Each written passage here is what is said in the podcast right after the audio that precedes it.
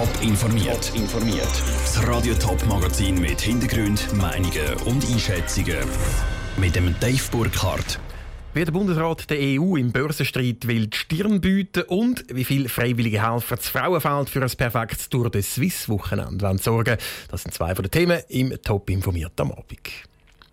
Im letzten Winter ist die Stimmung zwischen der EU und der Schweiz auf den Tiefpunkt gesunken. Grund, die EU hat die Schweizer Börse völlig überraschend nur befristet anerkannt für ein Jahr. Heute hat der Bundesrat Vorgabe beschlossen, wenn die EU in diesem Börsenstreit dann tatsächlich bis Ende Jahr nicht nachgeben will. Der Matthias Strasser berichtet aus dem Bundeshaus. Eigentlich erfüllt die Schweizer Börse alle Bedingungen, damit sie von der EU als gleichwertig anerkannt wird. Aber die EU will, bevor sie die Schweizer Börse für gleichwertig erklärt, Fortschritte in einem anderen Dossier einem Rahmenabkommen. Für den Bundesrat ist immer noch klar, dass diese Fortschritte und auch die Börsenanerkennung das erste Ziel sind. Was er heute präsentiert, sei Plan B, sagt der Bundesrat Uli Maurer, für den Fall, dass die EU die Schweizer Börse nicht anerkenne. In diesem Fall will der Bundesrat den Spieß umdrehen. Im Klartext würde das heißen, wenn die EU uns die Äquivalenz nicht gewährt, dann würden wir europäischen Handelsplätzen die Äquivalenz auch nicht geben, um mit Schweizer Papier zu handeln. Wie du mir, so ich dir, wäre also das Motto. Zwar gibt sich der Uli Maurer alle Mühe zu erklären, dass man zu Brüssel niemand verärgern will. Es ist eine reine Schutzmaßnahme. Aber die Botschaft ist klar. Wenn die EU die Schweizer Börse nicht anerkennt, macht das der weh.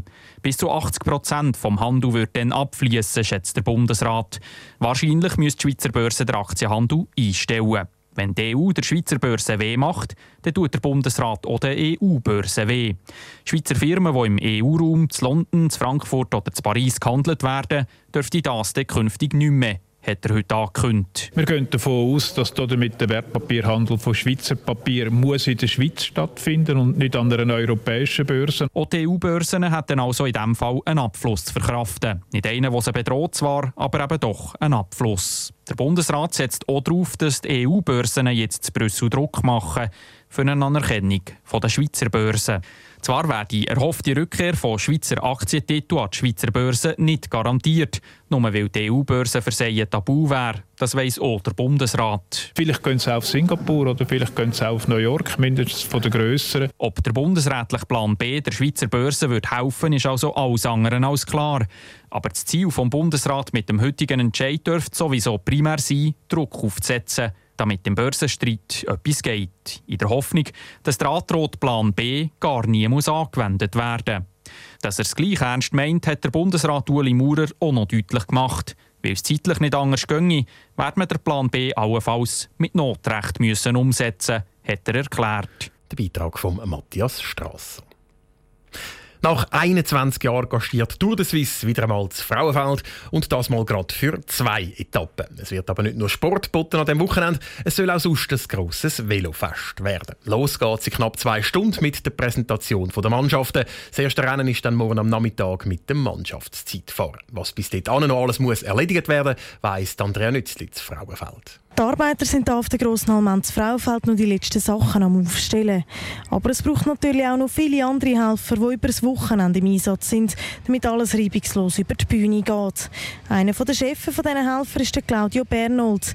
Herr Bernold, was war da nötig für so einen riesen Anlass? Insgesamt sind 150 Helferinnen und Helfer im Einsatz, etwa 30 Volunteers und etwa rund 120 haben wir eigentlich eine Zusammenarbeit mit unseren städtischen Sportvereinen gesucht. Nötig ist natürlich, dass sie von Anfang an wissen, wenn sie kommen, kommen, helfen also dass die, die Pläne eigentlich vorhanden sind. Das ist natürlich schon die Herausforderung, dass wir die richtigen Leute am richtigen Ort einsetzen können. Die erste Etappe morgen ist ein Mannschaftszeitfahren über fast 20 Kilometer.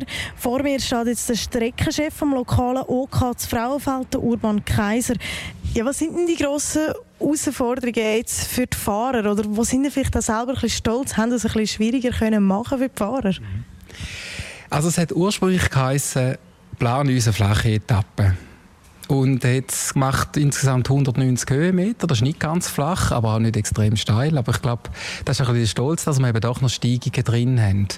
Und da, da selektioniert natürlich einfach die Mannschaften, die eine Steigung schnell mögen fahren die können dort Zeit rausholen. Am nervösesten an diesem Wochenende ist aber wahrscheinlich der OK-Präsident. Und das ist kein anderer als der Stadtpräsident von Frauenfeld, Anders Stockholm.